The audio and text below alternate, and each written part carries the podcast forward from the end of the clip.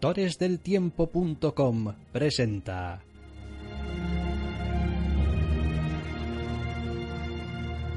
Entre cómics.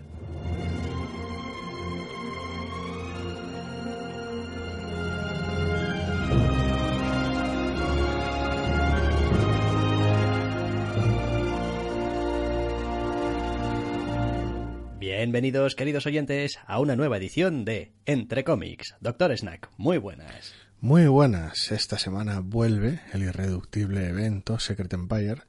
Tenemos alguna sorpresa peculiar de DC y unas cuantas novedades variadas. Sí, ¿acaso alguna vez em, cesarán los milagros y las sorpresas en DC y en esta cosa que están haciendo? No lo sé, yo de momento me tienen muy intrigado, aunque ya llegaremos a ese TVO y a todo lo que hacen, porque efectivamente, efectivamente, efectivamente, un nuevo número del evento, Secret Empire es irreductible, el imperio secreto ha llegado aquí para quedarse hasta final de agosto al menos. 4 de 9. De 10 Cuatro, recuerdo que van a ser 10. 4 de 10. Nick Spencer y, en este caso, Laney Francis Yu, con las ayudas ya consabidas para esas escenas muy concretas de Rod Reis. Sí, bueno, yo soy Casara y Russell Rosenberg también, de paso. También, pero dibujan. Sí, claro. ¿Sí? Eh, antes de toda la sección, después de lo que venía haciendo Rod Reis y antes de Alaska. Ah, vale, ya decía yo que había una cierta inconsistencia bastante gorda en, Suele pasar. en Sí, el sí. arte, pero en fin, como empiezo a dar por sentado ya que todos los eh, dibujantes trabajan, vamos, con el culo prieto porque no tienen tiempo para nada, pues... Es, es terrible, es catastrófico. Tragarse este evento va a ser más complicado que llegar hasta el puto monte del destino. Es increíble que llevemos solo cuatro números de esto. Bueno, a ver, eh, voy a decir en favor de este número que al menos me he reído un poco en este TVO. Bueno, perdón, con este TVO. Bueno, No, igual eso es un eh. problema. A ver, eh, esto está ya totalmente salido de madre. Sí. Quiero decir, el, el TVO ya para estas alturas y la historia y la trama y el argumento ha decidido que va a haber cosas que va a tratar como le dé la gana y que las que no, pues no existen. Es decir, una vez más estamos en estos extraños microcosmos que de vez en cuando se suelen generar en los eventos de Marvel, donde importa lo que yo digo que importe, existe lo que yo digo que exista, y todo lo que tú te preguntes que, pero ¿por qué este fulano o el otro mengano no está haciendo esto, lo otro? Es porque no. Y ya está. Y no hay ninguna otra razón. Porque no, porque no viene bien, porque la historia tiene que ir como tiene que ir. Y listo. Y ya está. Es terrible porque además de pues las, los destrozos súper locos de una situación ridícula que nos venía acostumbrando ya el evento, en esta tenemos ya un, un, esfuerzo extra. O sea, arrastramos una de las eh, tampoco decir peores ideas porque ha habido muchas ideas malas, pero arrastramos una idea nefasta de alguna pequeña aparición previa de cierto personaje y lo convertimos en una patochada absoluta, lo convertimos en un circo casi meta mal llevado de echarle la cara a los héroes mamonadas, lo cual no tiene mucho sentido porque ya la situación está salida de madre, con lo cual puedes echarle en cara lo que quieras siendo quien quiera que seas porque está todo el mundo desmandado lo conviertes todo en una parodia bastante grande porque ni el tono está bien llevado ni la situación está bien llevada, algo que por otra parte podría ser una escena interesante o incluso terrorífica y de paso embutes una especie de como mini explicaciones de canto, de tapadillo. Es como para estas alturas alguien se habrá estado preguntando por qué tal personaje se comporta de esta manera. Vamos a mal explicarlo aquí en un bocadillo. Vamos a hacerle alusión como que todo el mundo lo sabía y lo daba más o menos por hecho y normal, por terrorífico que sea. He de decir en su defensa que creo que, que hubo todo un arco argumental en su momento de... mm, No sé cómo era, no sé qué, Avengers, algo que, que creo que escribía Remender en su momento, Fantástico. que creo que iba un poco en la línea, vamos, después de sus muchas vueltas y revueltas y tal y cual, que yo tampoco lo seguí demasiado, creo que en algún momento hacía referencia a este personaje que, pero quiero decir, estoy hablando muy, muy, muy de creo que. Sí, pero, es- pero estamos ya en, una, en un estado de paranoia de spoiler tal que no sé a cuál de ellos te estás refiriendo. Ah, no, me estoy refiriendo a un, ya sabes, a una en concreta. Vale. a una en concreto. Eh, no sé, a ver, eh, es el tipo de cosa que, una de dos, o no hace referencia en absoluto y el que esté ah, un poco siguiendo el, el universo Marvel la actualidad del universo Marvel y esté un poco puesto en la continuidad, pues ya lo sabe y ya está, y entonces no haces ningún comentario. O si haces algún comentario, tienes que hacer algo más que un mal chiste o un medio bocadillo mal puesto en un número 4 del evento. Es que es todo como una extraña huida hacia adelante, súper loca y súper vaga, en la cual el TV insiste en meter los momentos más baratos jamás disponibles en un TVO completos de cabo a rabo. Quiero decir, ya llevamos varios números abriendo con Win Cerdo, de la peor puta calaña. Luego metes a los personajes totalmente desmandados tomando las peores decisiones del mundo y casi ni sorprendiéndose de ellos. Como, bueno, pues estas son las peores decisiones del mundo y son las únicas decisiones que podemos tomar porque la situación está así, porque hemos tomado las peores decisiones del mundo, porque eran las únicas decisiones que podemos tomar, y etcétera, etcétera, etcétera, etcétera. Y este además se lleva el premio de honor de terminar con el cliffhanger más barato de la historia. Maravilloso. Es decir, no son spoilers, lo puedo hasta decir. Ah, ah sí, sí, sí. a alguien infiltrado. Sí, sí, claro. sí, sí, no sabemos quién, en dónde, pero no vamos a decir, no vamos a desvelar, uh, pero. Uh. Es que el feeling empieza a ser súper, súper, súper a eh, Secret Invasion, teniendo en cuenta que tienes también a Yu dibujando. Sí. Es como. Eh, todo el mundo está cabreado, todo el mundo está enfadado porque es Yu y además todo el mundo está enfadado con todo el mundo y al final, pues eso, pues tienes algunas escenas que dices tú. Hay traición y movidas. Sí, hay traición y movidas y yo qué sé, quién será, por qué, dónde, cuándo. Es terrible, es terrible. Es un recurso que siempre me ha parecido la mierda y que solo he visto usar bien una vez en un TVO. Y fue en Drestar. Mm, sí. Porque fue básicamente un, un, comentario de un villano para tocar la moral. Y era algo que no era del todo cierto. Exacto. Era, era, era maravilloso. Aquí, pues es otro recurso de mierda más no sé, después pasan un montón de cosas in-world dentro del TVO, dentro de esta locura que está pasando y tal y cual, que, en fin... Sí, justificaciones de mierda, no, no, anterior... Que, que, que, no me las creo yo, quiero decir, no me las creo yo. Quiero decir, hay, hay, hay personajes en este TVO que actúan de una manera que antes se arrancan ellos mismos el corazón que llegar a estas, a estas cosas. Quiero decir, ese es el, porque es el tipo de personaje que siempre busca la confrontación, es el tipo de personaje que siempre ha arreglado todo a palos a una costa suya, y aún así, pues... Pues está aquí haciendo lo que hace. Todo, y el final, sí. Pero vamos. No sé, no sé. A ver, a mí, a mí me parece que ya... Ya a estas alturas esto no, no tiene solución. Quiero decir, esto, esto va a ser un, un desfase. Quedan más números de los que hemos leído, con lo cual por margen de maniobra no va a ser. Pero sí, la, la sensación que deja es la del peor what if jamás escrito.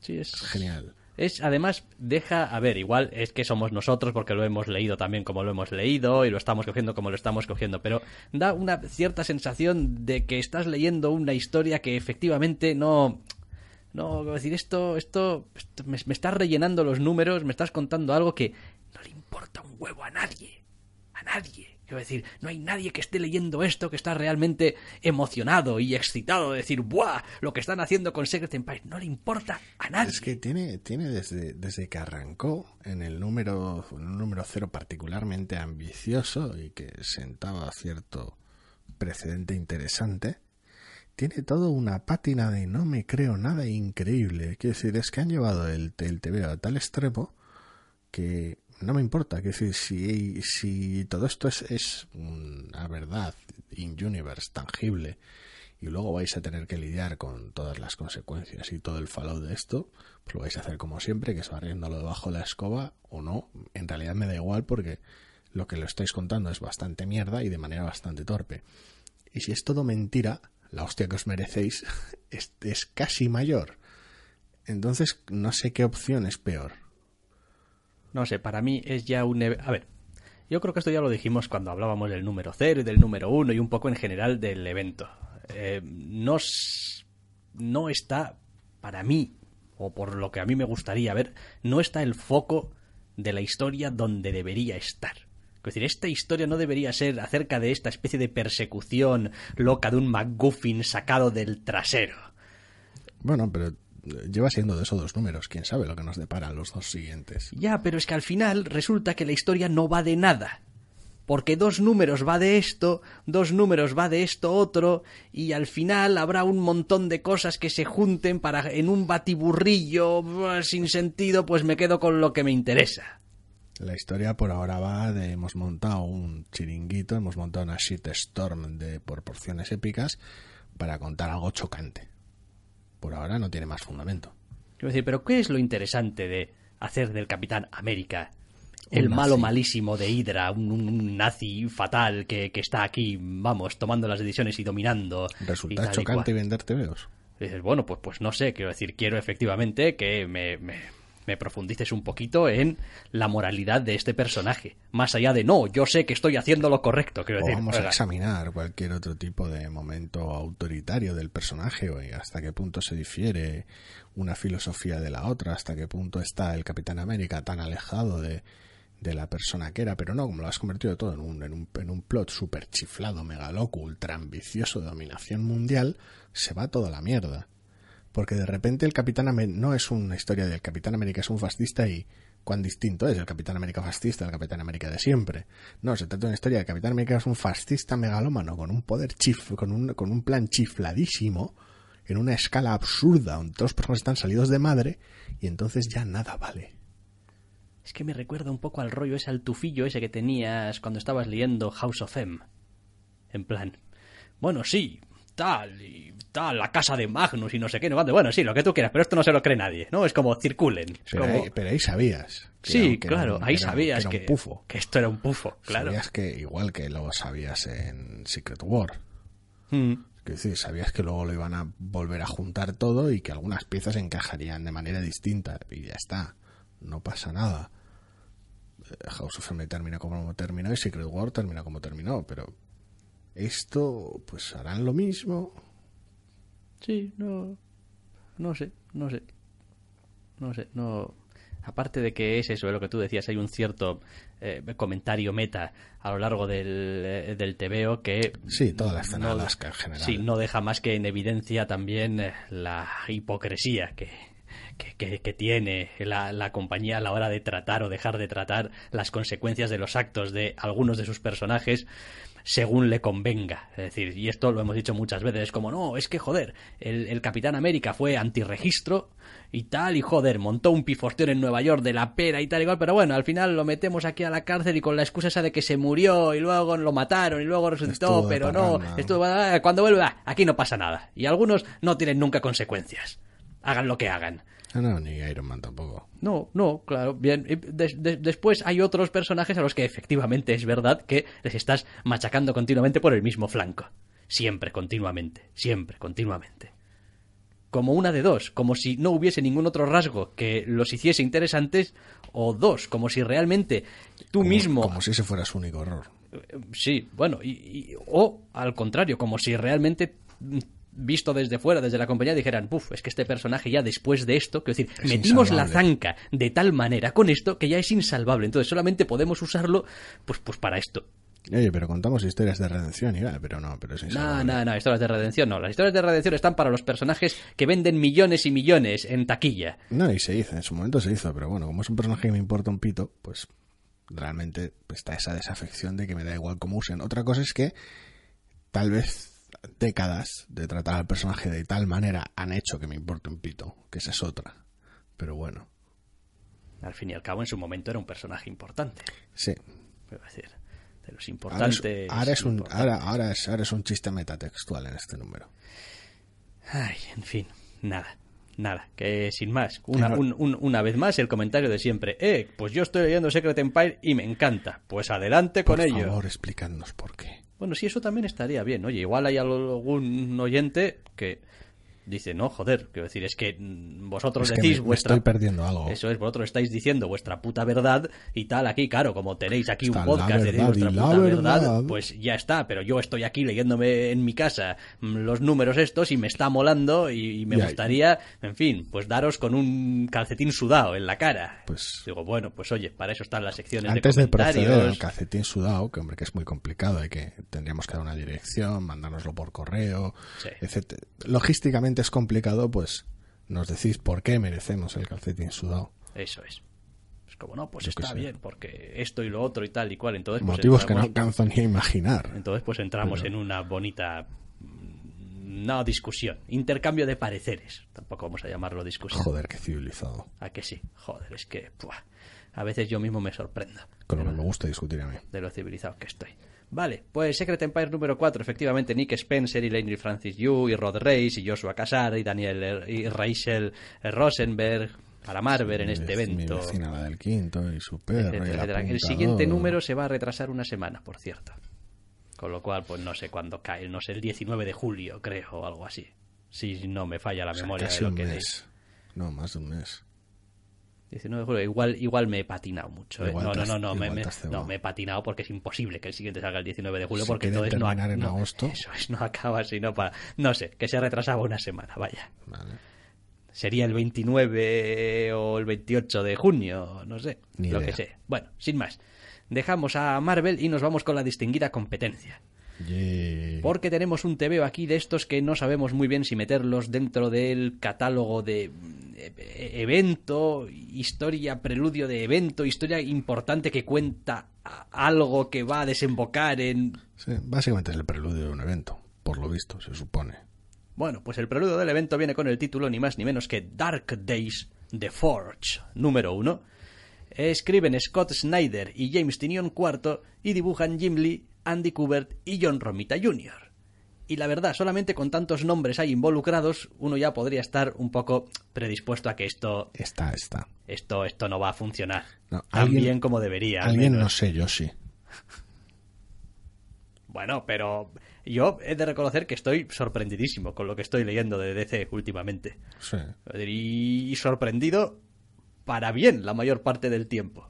Quiero decir, por una vez están haciendo algo que ahora mismo no está haciendo Marvel y que DC tampoco estaba haciendo desde hace mucho tiempo, que es plantear preguntas interesantes.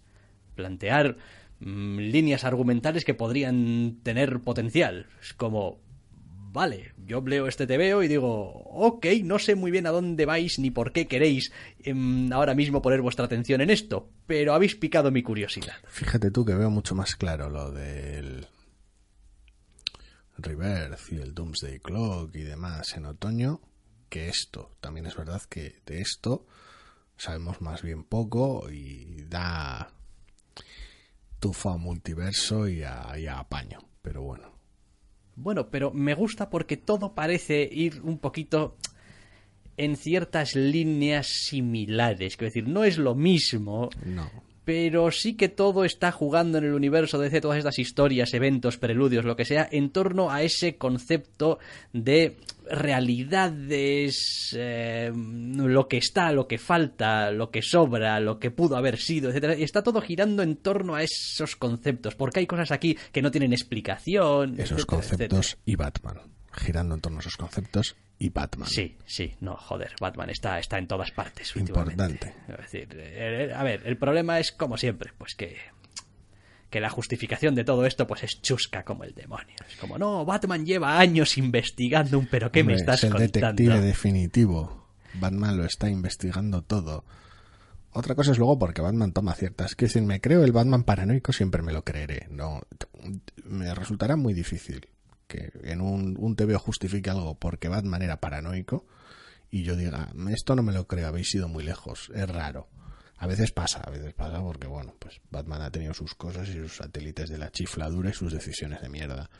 Pero es más fácil que me lo que me crea algo viniendo de Batman si es porque está paranoico.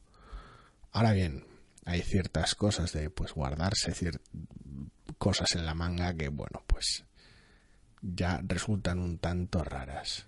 Yo diría que parte del problema que tiene este... A ver, lo primero, no hemos dicho de qué va ni, ni por asomo. Vale, Bueno, Batman investigando algo. Sí, básicamente es Batman. eh, hace un tiempo, lo que sea, indeterminado en tiempo Batman, eh, empezó a ver algunas cosas que no acababa de entender. Y como es Batman, pues tiene que tener una respuesta y una solución. Y conforme iba investigando esa cosa que no le, que no, no sabía lo que era y que no cuadraba, fue descubriendo otras cosas que tenían algunos elementos en común con esa cosa que estaba investigando y poco a poco ha hecho como una especie de cosa, ha hecho como una especie de composición del lugar de, pues no sé por qué, pero todas estas cosas tienen algo en común y pues eso tiene que ser importante y necesito descubrir qué es. Es básicamente el muro de loco de Batman en formato TVO. Mm. Sí, no. eh, después, hombre, pues la ejecución, pues las he visto más elegantes. Sí, porque cuando cuentas con dos escritores, siendo uno de ellos Snyder, y tres dibujantes, pues el TVO, vamos a ver, te puede quedar muchas cosas, incluso bien, como es el caso, porque el TVO está bien. Elegante, fino, limpio, redondo, no es una de ellas. Quiero decir, es muy difícil que realmente quede cohesionado el asunto, porque claro, la experiencia es cuando menos rocambolesca porque junta narraciones en voz en off, flashbacks raros, intervenciones salidas de madre de ciertos personajes, Batman siendo muy Batman y mucho Batman, coordinar todo eso con dos escritores y tres dibujantes, pues digamos que el resultado les ha quedado apañado. Sí, cumple con la función de contar la historia que querían contar. Y bueno, pues después ya dependiendo de los gustos que tenga cada uno con los artistas y tal y cual, pues encontrar algunas partes más satisfactorias que otras. Ahí ya pues irá un poquito cuestión de gustos. Lo demás, en sí mismo, el concepto de Batman está totalmente, vamos, mm, aquí comprometido a descubrir qué coño está pasando aquí, pues a mí es el tipo de, de historia que me hace gracia y que me gusta. Cuando ya empiezan a meter conceptos un poquito chuscos y un poquito, mm, en fin, de estos científicos raros y tal y cual, pues ya me han ganado. Sí, a mí no me importa que eh, un TVO de DC en general, de Batman en particular, y que tenga este aire de evento y multiversal y movidas y tal, sea especialmente ambicioso o increíblemente rocambolesco en ocasiones, que tenga ese, ese peso, ese gravitas, que, que tenga a veces un montón de páginas y aunque, aunque resulte cursi en ocasiones, pero ciertas narraciones o ciertas estructuras que intentan impregnar todo, todo el TVO de significado, a veces se les va de las manos. Y este TVO podría ser uno de esos casos en más de una ocasión. Pero en general el tono le funciona a DC para este tipo de cosas. Sí, hay algunos paralelismos también eh, con algunas historias que me gustan a mí del universo Marvel y tal, que estaba, estaba leyendo partes de, de este TVO y cosas que dicen en este TVO y que se ven en este TVO, estaba diciendo, joder, macho. Pues solamente aquí, solamente le falta en algún momento que aparezca eh, Thanos diciendo, sí, pero los armónicos de onda difieren y entonces esto y lo de tal. Que es el tipo de mierda que me ha gustado siempre. Sí. Es como, no, porque tal aquí las señales energéticas y tal, la firma energética. y no sé cuántos movidas, pero entonces podría ser no sé qué, no, no puede ser no sé qué porque esto y lo otro. Y es como, ese es el tipo de misterio así un poco eh, más, más grande que la vida. ¿No? Que no es quien ha matado a este fulano, ¿no? Algo un poco más esotérico y un poco más tal, que siempre me ha llamado la atención. Sí, eh, y el TVO lo consigue muchas veces a- en, en- en torno a ser súper mega tramposo. Toda la estructura es una encerrona tramposísima porque hace funcionar en paralelo toda una narración de un personaje que básicamente ni aparece en el TVO en torno a ciertas investigaciones y ciertos descubrimientos que tampoco es que sitúe en el, en el, en el mapa en unas coordenadas temporales específicas. Luego tiene otro frente que se centra en Batman y lo que está haciendo Batman como agente principal del TVO. Y luego hay una un tercer frente de alguien investigando qué mierdas está haciendo Batman. Entonces hace correr las tres corrientes en paralelo para que las tres lleguen a un descubrimiento más o menos chocante hacia el final del TVO, en general, en términos generales, y muestra las reacciones del resto de personajes a, pero Batman, estás de la olla, ¿por qué has hecho esto? ¿Por qué me pediste qué tal? ¿A quién se le ocurre? Entonces todo eso le da, le da una carrerilla final del TVO que cuando dices hostia, resulta que movidas. Es muy tramposo, pero Joder, y tiene, y tiene un cliffhanger que yo todavía no me lo explico, quiero decir, no, no, no entiendo. Y mira que he estado leyendo más o menos, ¿eh? Algunas colecciones de Batman y tal, y, pero no, no sé qué mierda está pasando. Tampoco entiendo esa puta necesidad a veces de que todo esté conectado. Es decir, a ver, hay cosas que pueden tener una conexión, que pueden tener un cierto sentido, Si y no, otras... no estaría en el TVO. Ya, ya, bueno, oiga, es que... A, a- a ver, no sé, los titanes estarán haciendo algo al mismo tiempo, pero como no estarán en el TVO, no salen en el TVO. A ver, pero no, no, no puedes hacer una pirámide que sea también un cubo, que sea también una circunferencia. Ajá. O sea, quiero decir. Sí, sí, sé por o dónde una vas. esfera. O sea, quiero decir, no, Pero- todo no puede encajar con todo. sé por dónde vas, por el uso de ciertos elementos y ciertos personajes. Ya sé por Ya, dónde ya, vas, ya, pero bueno. Sin más, sin más. Quiero decir que me parece que es que casi casi lo estropea. Quiero decir, llegas al final del TVO con, con la revelación, entre comillas, del De final del repente, TVO. No, tú no. Esto, pues, eh, ¿por por qué? Quiero decir, ¿por qué? Quiero decir, no podías librarnos de tu presencia, al menos. Es que el, el- el evento este que al que se supone precede el TVO este, no sé quién lo lleva. Ese es el asunto, no tengo ni idea de quién lo lleva. El evento de Metal, más Epic Event, que no es que se haya sacado un disco de Heavy aquí los colegas, no sé quién lo lleva, porque si lo lleva Tinian, bueno, si lo lleva Snyder me da muchísimo más miedo. Venga, vamos a ver qué decían en abril. Pues decían en abril que iba a ser Dark Knights Metal, el evento del verano de 2017 de DC. Ajá. Y que um, por Scott Snyder, Greg Capullo y Jonathan Glapion. Vale, bien, bueno, o sea, Bueno. tengo mucho miedo. Pues bien. Tengo mucho miedo porque Ajá, efectivamente, se dice mm, el número anunciado anteriormente como Dark Days, el especial Dark Days de junio y julio, marca aquí, no sé si tendremos una segunda parte. es una posible. segunda parte, actuarán como un preludio a Dark Knights Metal, que empezará en agosto y tendrá una duración, al menos en abril, indeterminada. No sé si para ahora tendrá ya Me da igual. algo más. El arranque es divertido, es interesante y es ambicioso. Eh, que esté Snyder al respecto y que le haya visto meter alguna de sus fetiches, que tampoco voy a entrar a hablar de qué, pero vamos, es como si estás leyendo un TVO cósmico que le han dado a Bendis, algún tipo de evento de Bendis, y de repente te deja caer, yo que sé, una Jessica Jones o un Kingpin o alguno de sus fetiches concretos. Pues es algo parecido, es como Snyder. No. O sea, para. O sea, podrá tener sentido, pero, pero, pero detente. O sea, haz que este TVO vaya de otra cosa. No sigas con tus mierdas. Y como no es un guionista que me haga demasiada gracia, pues le tengo miedo al evento. Pero bueno. Ya Esta- veremos. Este, este primer número del preludio, o como se quiera llamar, es divertido. Sí, no, no. Dice aquí Snyder que tal, la típica historia de siempre quise jugar en este equipo. En plan, no, todo lo que hice, he hecho con Batman y tal, ahí lle- lle- llevaba a No, esto y a tal, esto. la historia, que tal y cual, y no sé qué. Pero dice, pero por Claramente. encima de todo, por encima de todo, va a ser divertido. Hay algo que- Incluso con el terror y las pesadillas, no va a ser así chungo. Si hay algo que transpiran claramente las páginas de este es Snyder lo tenía pensado desde hace Va a décadas. ser celebratorio, gigantesco, loco. Y lo he dicho antes, voy a ir sin control, con dinosaurios y con láser. Por eso lo hemos llamado Dark Days Metal, porque es celebratorio y divertido. Sí, y loco. Me da- miedo me da la idea de divertido y celebratorio de un tipo como Snyder, pero bueno. Ay, en fin. Bueno, pues sin más, pues aquí está la propuesta de pues DC diciendo en el tiempo que tarda Marvel en sacar un evento suyo, nosotros podemos sacar varios. Pues sí, sí, te sacan un debutón ahora esto y porque va a terminar pronto Secret Empire, si no te da tiempo a empezar Doomsday Clock.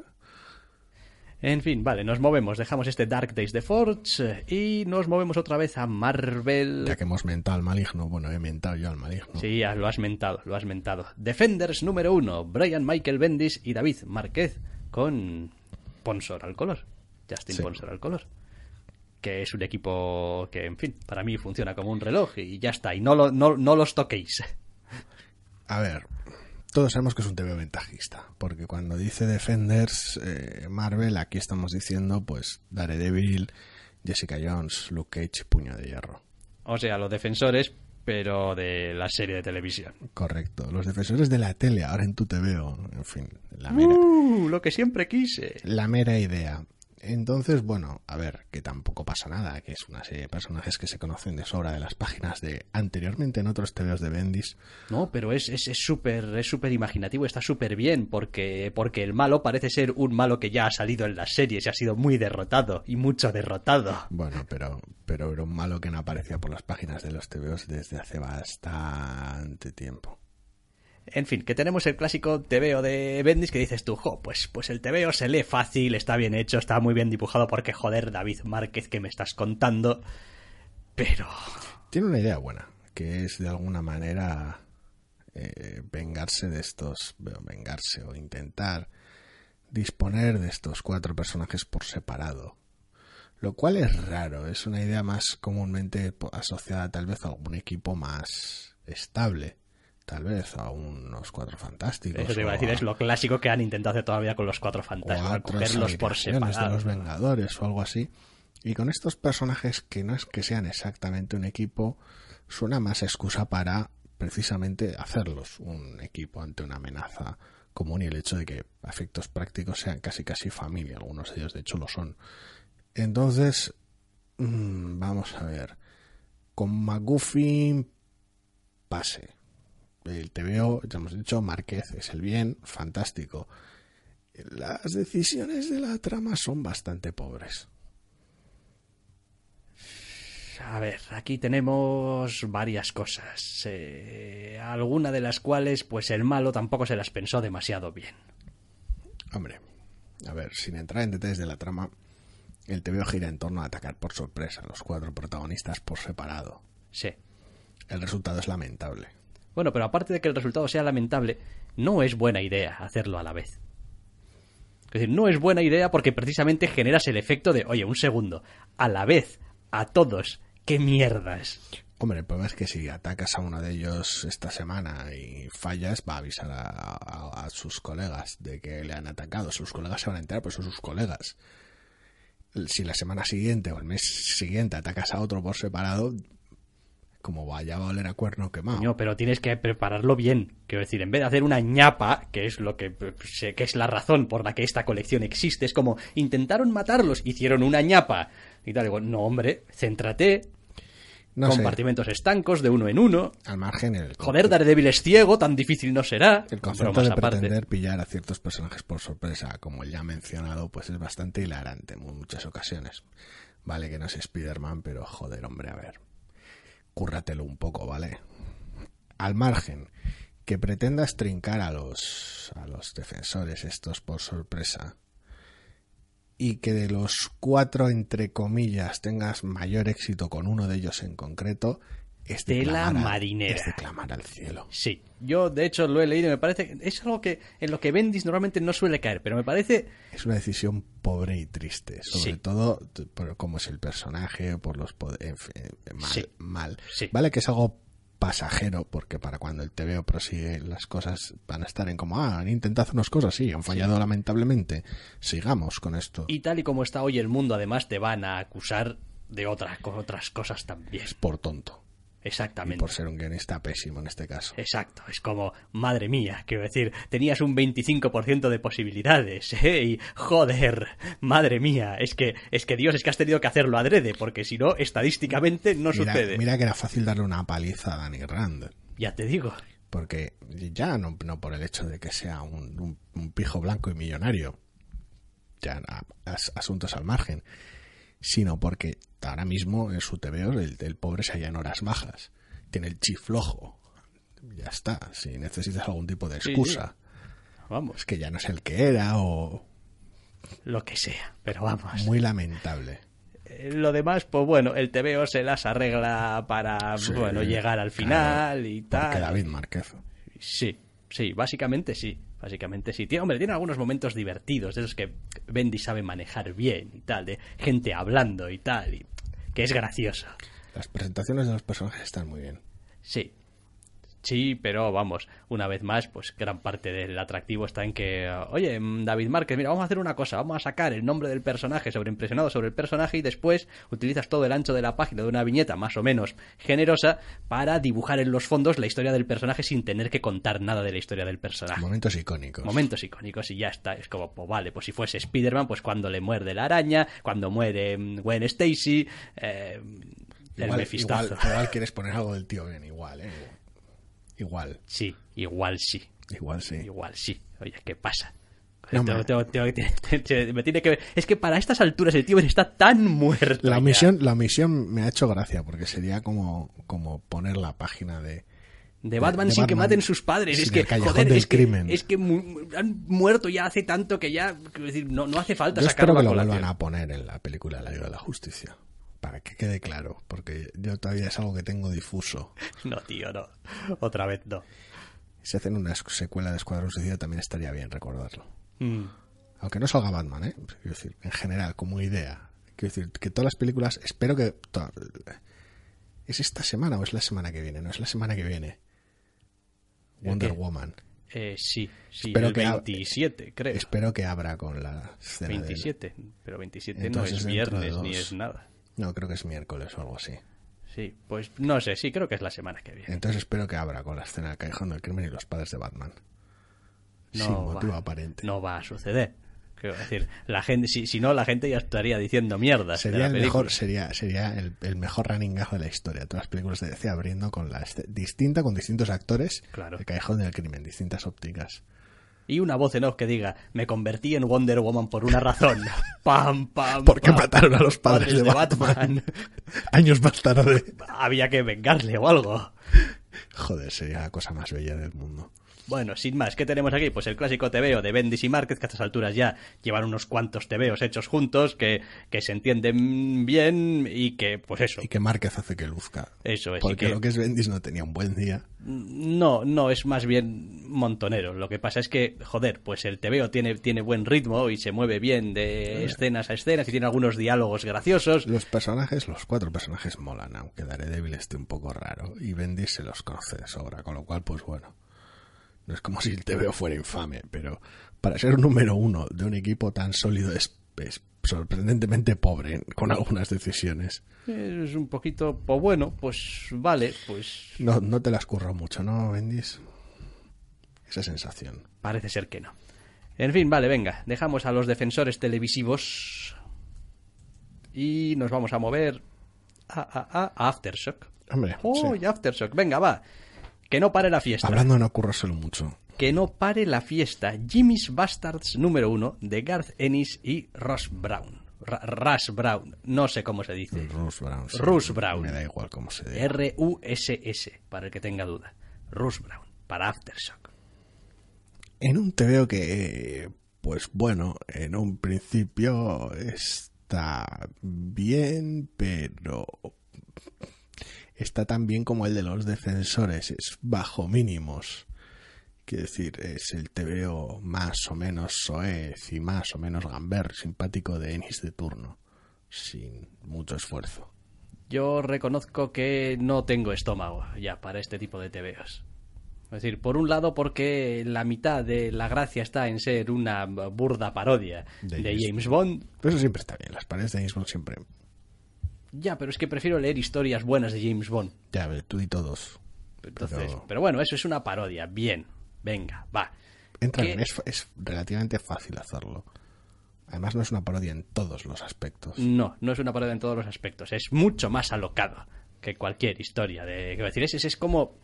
A mí a veces me ha dado la sensación de decir, "Pues este, este tío se ha montado aquí una especie de tebeo de estos locos de Alan Moore, rollo, no sé, eh, de Tom Strong o una cosa así, y ha metido al protagonista, que es una especie de remedo de James Bond, aquí en medio, a soltar sandeces. Quiero decir, en vez de soltar cosas muy Alan Moore, pues soltar sandeces. Sí, porque los villanos con los cuales arranca el TVO son muy de traca.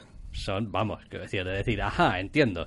Abandonad eh, toda necesidad de tomaros en serio este TVO, porque no, no, no va a ir de eso. O sea, quiero decir, va a ir de aquí todo el mundo es muy soez, todo el mundo es muy molón, todo el mundo tal y cual, y, y al final, pues llegarás al final del TVO y dirás, ah, coño, la portada y su título, entiendo. Que Ahora este tiene TVO se titula como se titula y se titula Jimmy's Bastards. Eso Vale. es, pues vale, tiene sentido. It makes sense, es como, vale, Sí, casi se me olvida durante el TVO. Ya, claro, normal. Porque está reservado para, para el final, para darle ese empujón de decir, ajá, creías que, pero ahora que te hemos presentado al personaje, que ese tipo de título normalmente uno está acostumbrado a verlo haciendo referencia a algún tipo de grupo protagonista, da igual que sean unos Inglorious Bastards o unos Ocean's Elevens, sí, sí, claro, por ejemplo. también juega un poquito a eso. Eh, no sé, no es mi tipo de TVO. Quiero decir, no, no me encuentro. A ver, no, no me incomoda, no es que me cueste leerlo, no es que esté el TVO mal, pero es el tipo de TVO al que, mm, la verdad, si no me hubiese caído un poco así a la par, pues no le hubiese dedicado ni 10 segundos. Es como, ajá, entiendo, no estoy interesado en este tono de la historia, no estoy interesado en este tipo de personaje, no estoy interesado.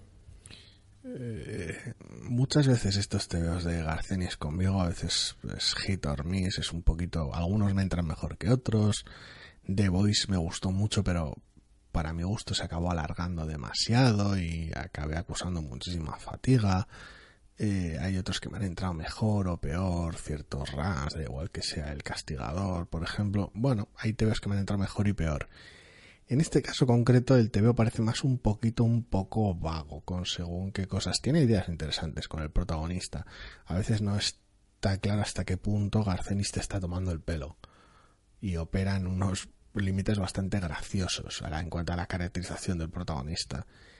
Más allá del protagonista, el TVO es bastante peor. Las situaciones y las escenas son muy pobres y el dibujante no es todo lo bueno que le haría falta al TVO.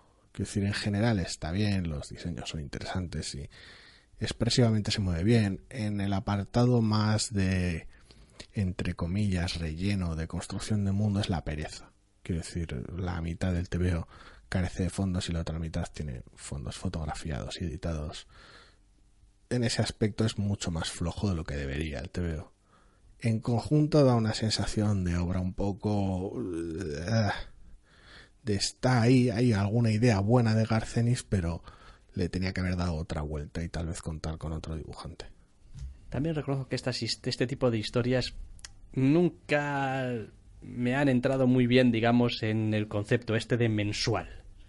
Es como, esta historia no te la voy a seguir mensualmente, ni aunque quieras. Que me dices, toma, aquí tienes 96 eh, páginas, 120 páginas. Es esta historia alocada donde todo el mundo es un gilipollas y, y todo es muy soez y todo es muy no sé qué. Bueno, pues te lo sientas, te lo entacas y jiji, jaja, una risa aquí, una risa allá y pues principio y final de la historia. Igual dentro de un año, seis meses, lo que de dos años, lo que sea, un volumen 2. decir, porque, porque es verdad que que cuando se esté editando esto carece bastante de importancia para el, la obra en sí, el TVO en sí. No es que digas, no, es que dentro de seis meses ya va a quedar como viejo y tal.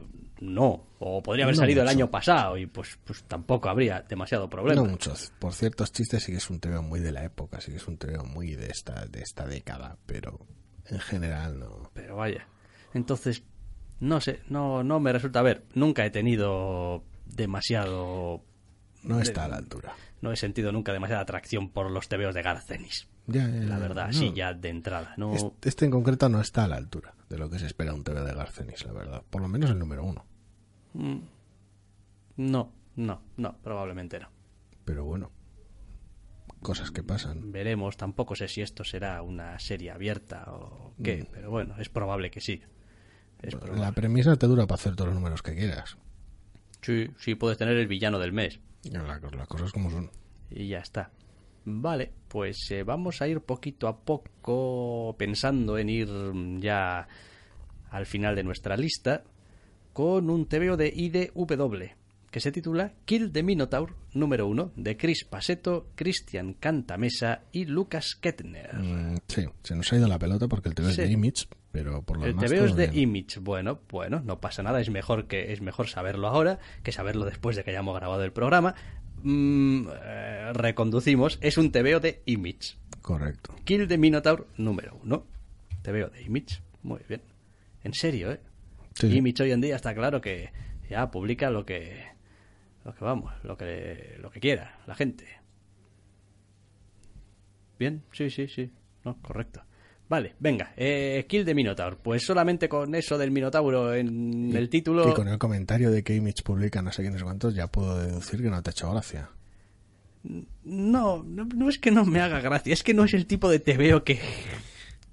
que, a ver, vale que has Image. Estado, has estado bordeando el, el, el. Joder, es que Image ya publica cualquier mierda.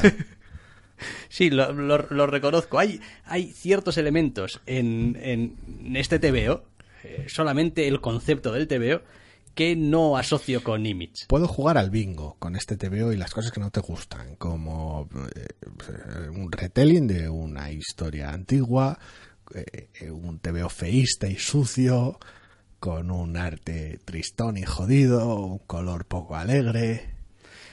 Sí, pero al... Darle mil vueltas a la misma mierda. Al margen de eso me molesta más el rollo este de joder, hacía falta todas estas páginas para llegar hasta aquí. Es como... ¿en serio hay alguien que lee este TVO que no sabe absolutamente nada, ni del Minotauro, ni de nada? Ni decir, que, no hace falta tampoco. Es decir, para mí hace demasiado énfasis en, casi todo lo que cuenta. Lo malo que es el malo y cómo es el bueno, entre comillas, porque aquí... Pues sí, a ver, el TVO va de girar en torno a coger al mito del Minotauro y todo el follón y el laberinto y la madre que los parió a todos y ver qué haces con ello.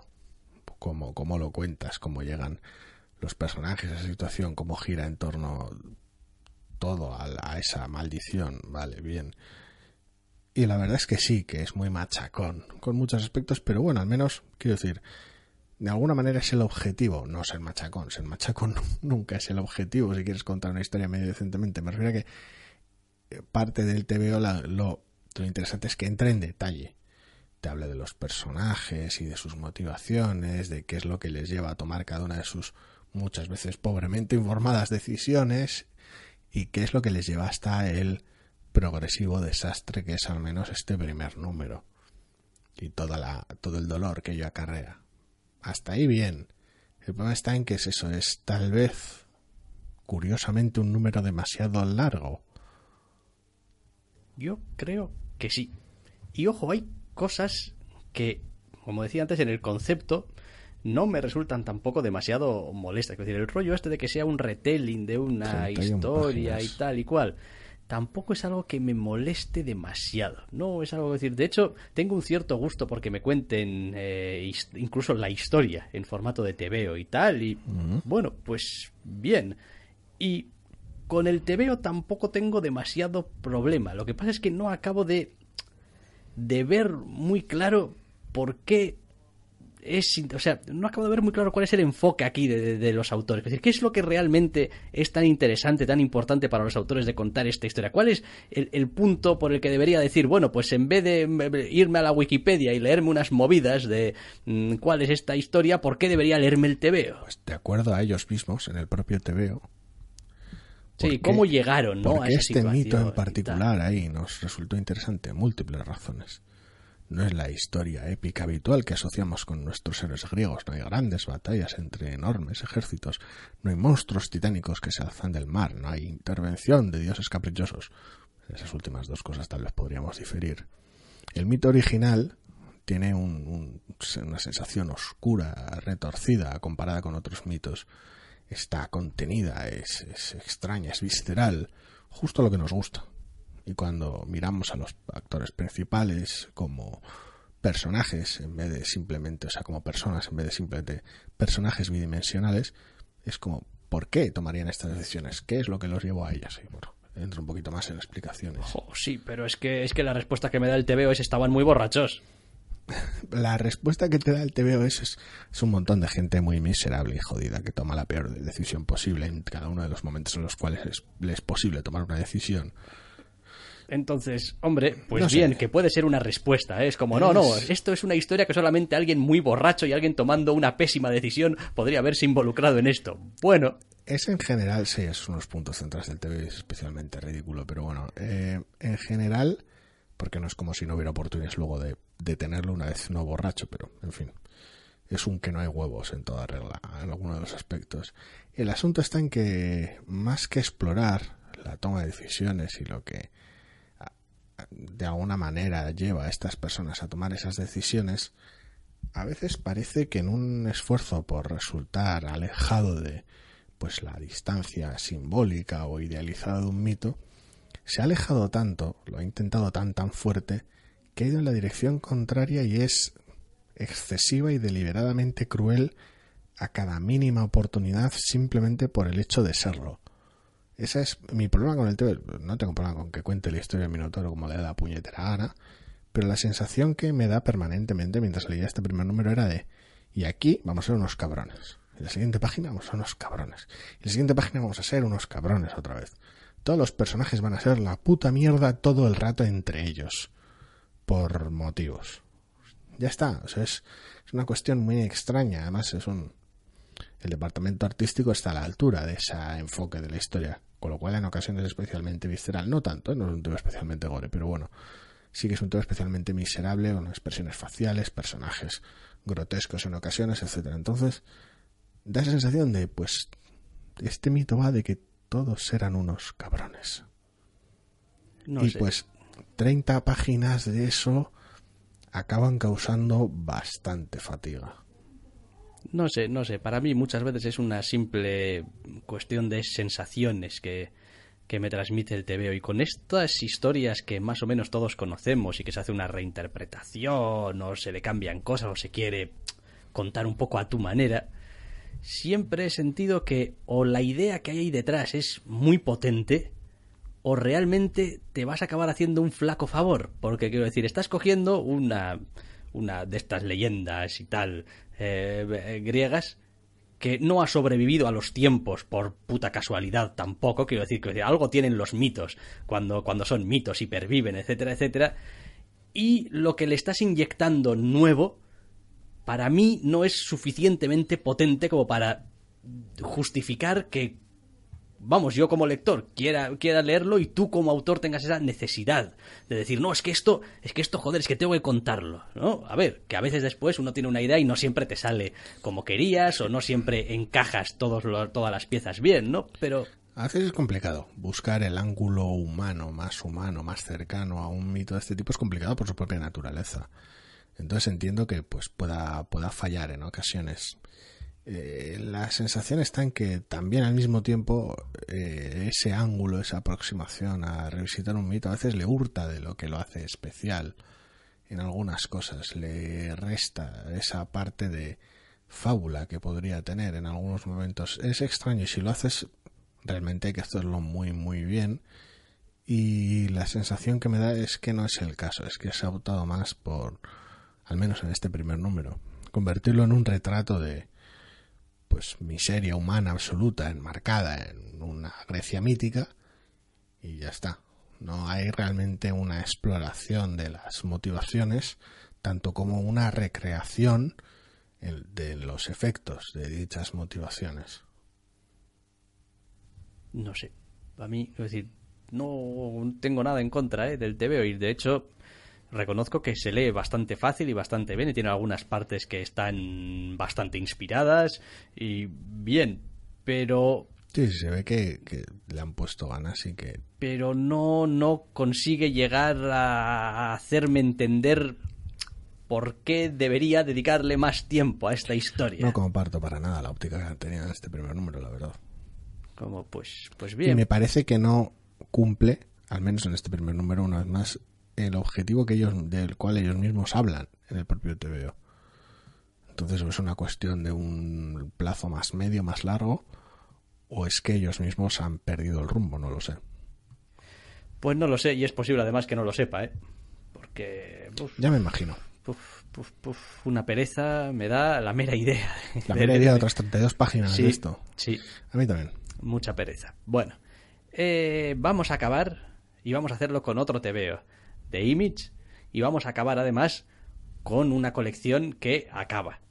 Una cosa que no suele ser muy habitual en nosotros, pero bueno, dado que en su momento hablamos de cómo empezaba, que llegó a salir, creo, entre pues, los aquellos TVOs que elegía, en este caso yo particularmente, Sí. entre lo que podría ser igual alguna de las cosas más interesantes que habíamos leído, ¿no? Que el programa que hicimos a final de año fue. Sí, eso es. Y que además, pues son nueve números, que decir que tampoco sea una colección, un run super, no, es una historia contenida. Estaba entre tus elegidos de final de año. Creo que sí. Creo que sí, creo que sí. Tengo la impresión de que sí. Hablamos de Green Valley. Green Valley, que ha acabado en el número 9, esta obra de Max Landis y Giuseppe Camuncoli,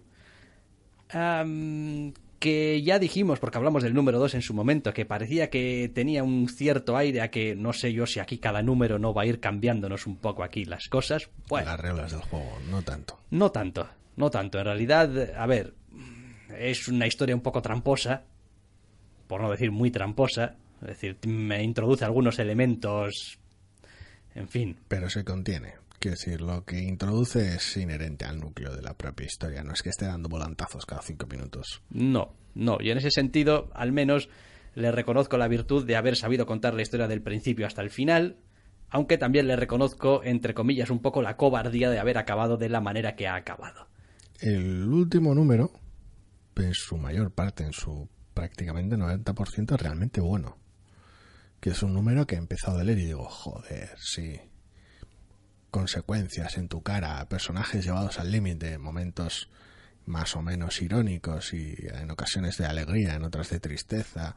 Y según va progresando, eh, se te queda una sensación un tanto rara en el TVO. Quiero decir, lo vas avanzando y dices tú, bueno, pues comparto que pueda terminar así y que haya ciertos engaños o ciertos apaños. Está bien, está a la altura de los personajes y puedo incluso compartir que termine así porque es gracioso y es un momento tierno de victoria y cierta celebración. Es como ha habido un viaje, ha habido consecuencias, ha habido héroes, ha habido villanos y al final pues te quedas con lo que hay, con lo que queda. Cuando arranca el epílogo digo yo, es, me parece un poco innecesario.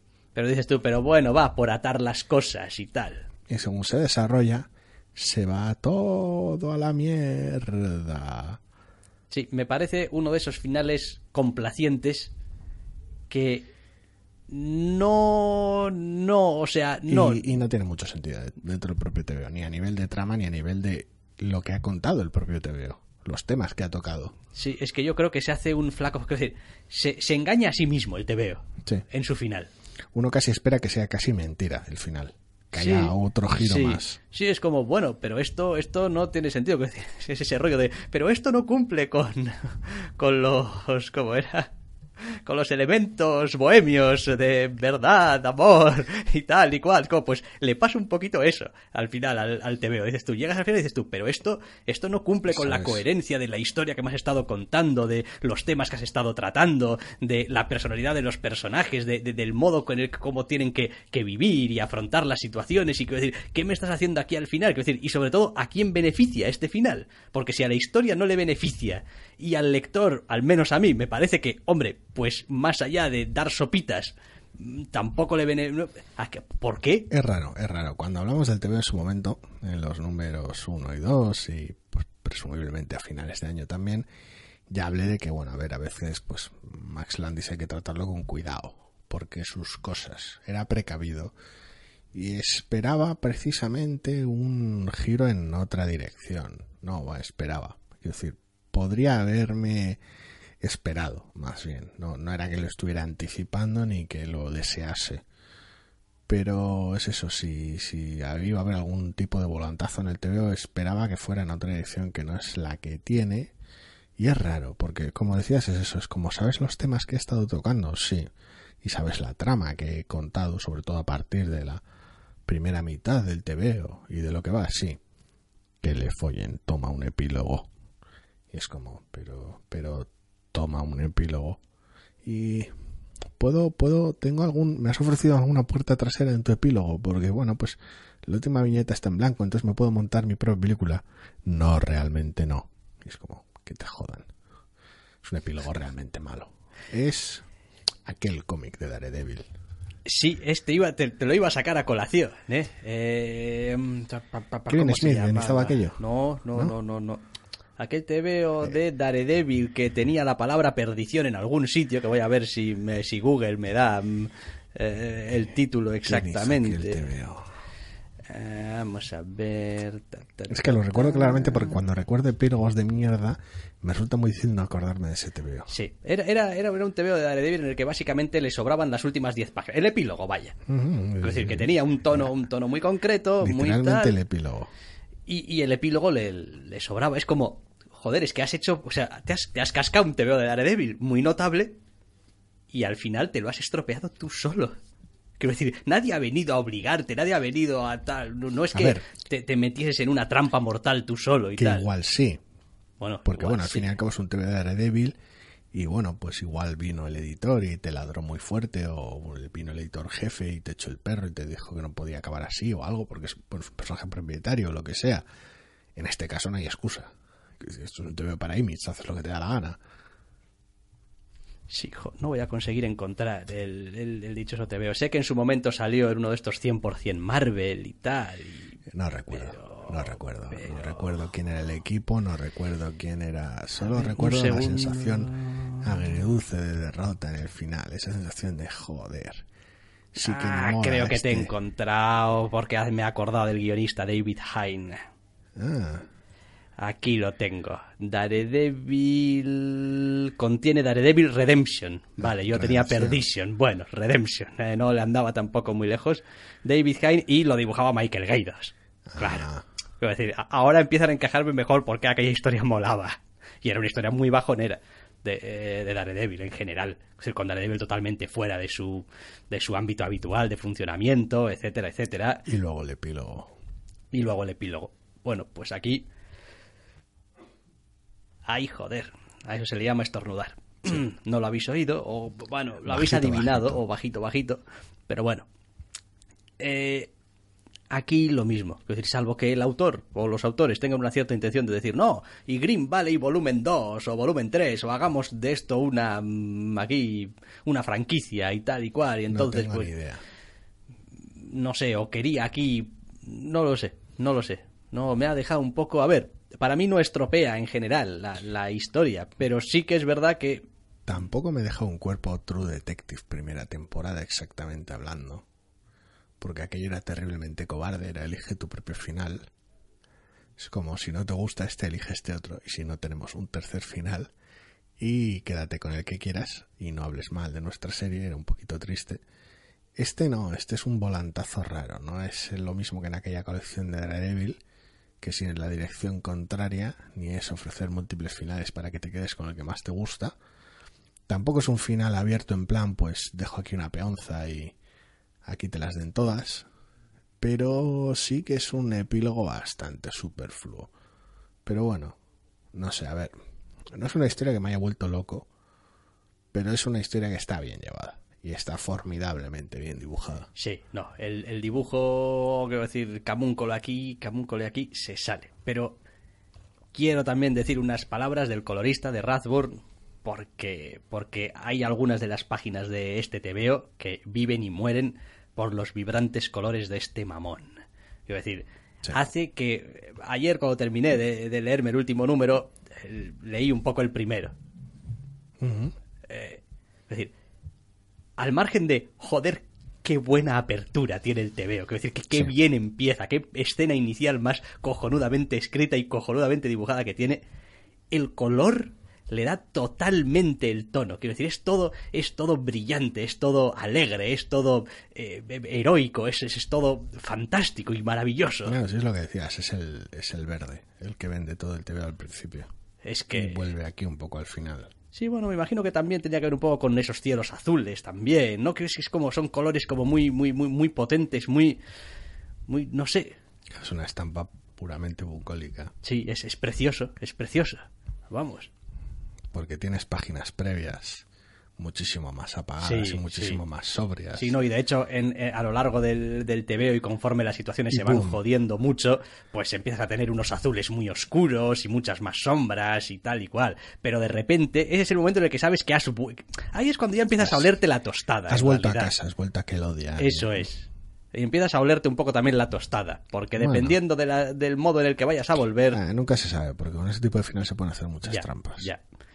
Eh, no sé, pero, pero en serio, fantástico. Creo que estuvo nominado, además, a los Eisner por, por esto, o está nominado a los Eisner. Bueno, no sé, porque Está yo no sé. nominado. Está nominado, ¿no? Más que todavía no han sido. Todavía no han sido. Vale, no, es que es que no sé si estoy, es que estoy viendo aquí una Si es que- noticia de si es que nominados a los premios Eisner 2016 Si lo está, y, en fin, creo que sí. Creo que si lo está los de este año, todavía lo está porque todavía no se han dado. Mm. Si fue a los del año pasado, ya es otra cosa.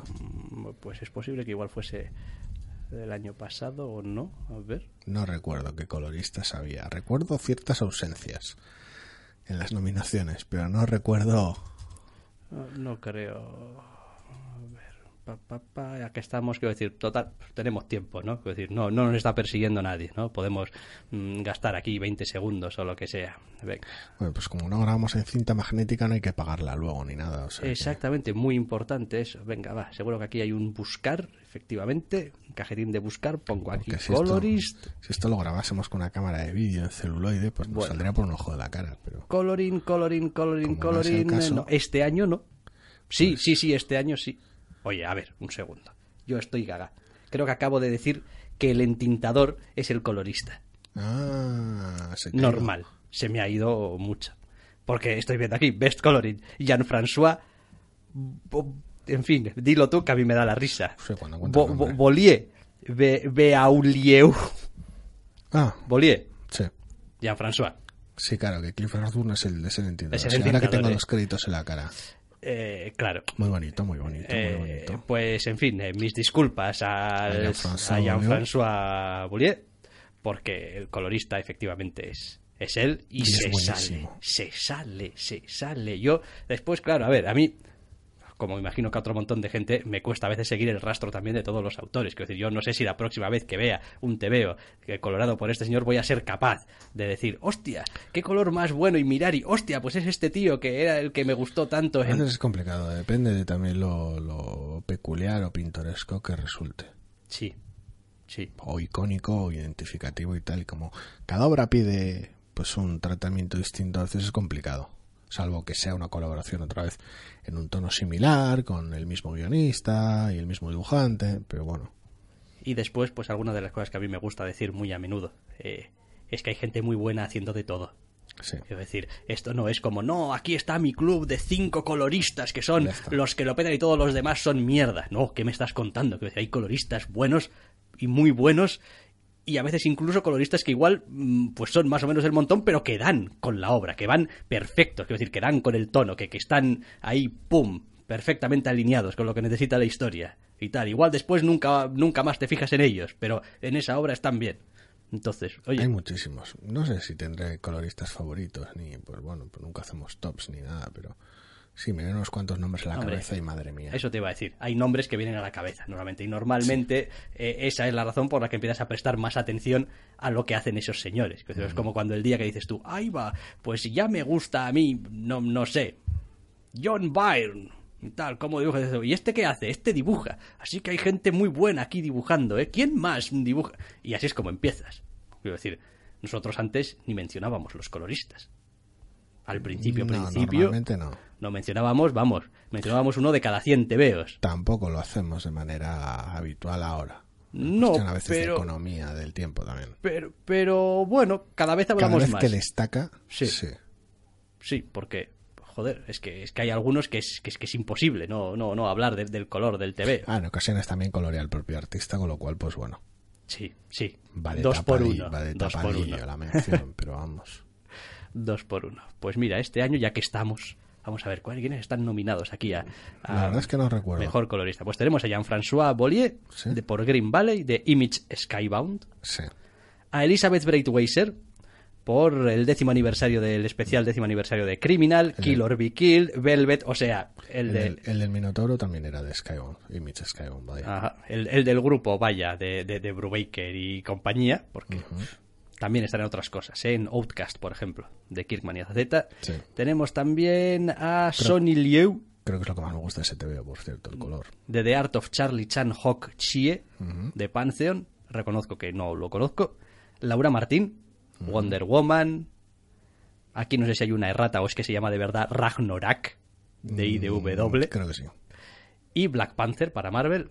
Y Matt Wilson, con Cry Havoc, Paper Girls, The Wicked and the Divine, Black Widow, The Mighty Thor, Starlord. Al parecer, este, este es el Jordi Beller de este año. Si tuviera que elegir... Aún así hay ausencias, como la mencionada. Sí.